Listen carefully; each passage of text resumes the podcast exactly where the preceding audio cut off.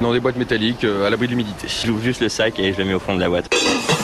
Piano et mandoline, la musique de la cuisine, Capucine fraîche. Le thé est un produit fragile. Si vous voulez préserver tous ses arômes, il est indispensable de le conserver avec soin. Dans cette démarche, votre meilleur allié sera la boîte à thé.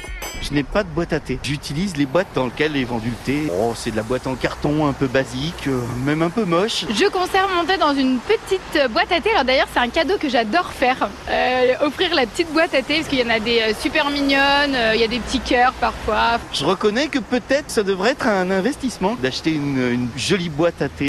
Il existe une multitude de boîtes à thé. Pour une bonne conservation de votre thé, choisissez-la en métal ou en bois si possible, dotée d'un double opercule. Le thé doit être protégé de l'air, de la lumière, de l'humidité, de la chaleur, mais aussi des odeurs. Ne stockez pas vos boîtes à thé dans votre cuisine, où beaucoup de chaleur et d'odeurs se succèdent. Si vous souhaitez tout de même les conserver dans cette pièce, évitez d'entreposer votre thé au-dessus des plaques de cuisson et du four.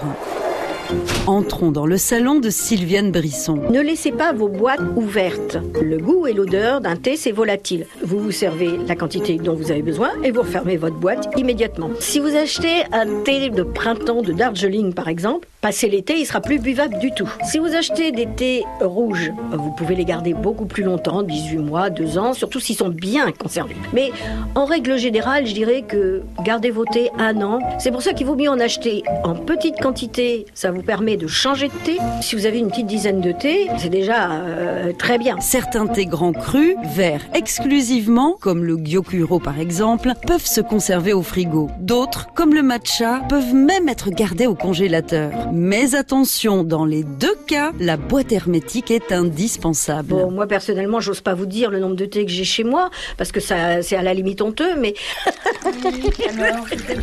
Piano et mandoline, à réécouter et à podcaster sur FranceBleu.fr.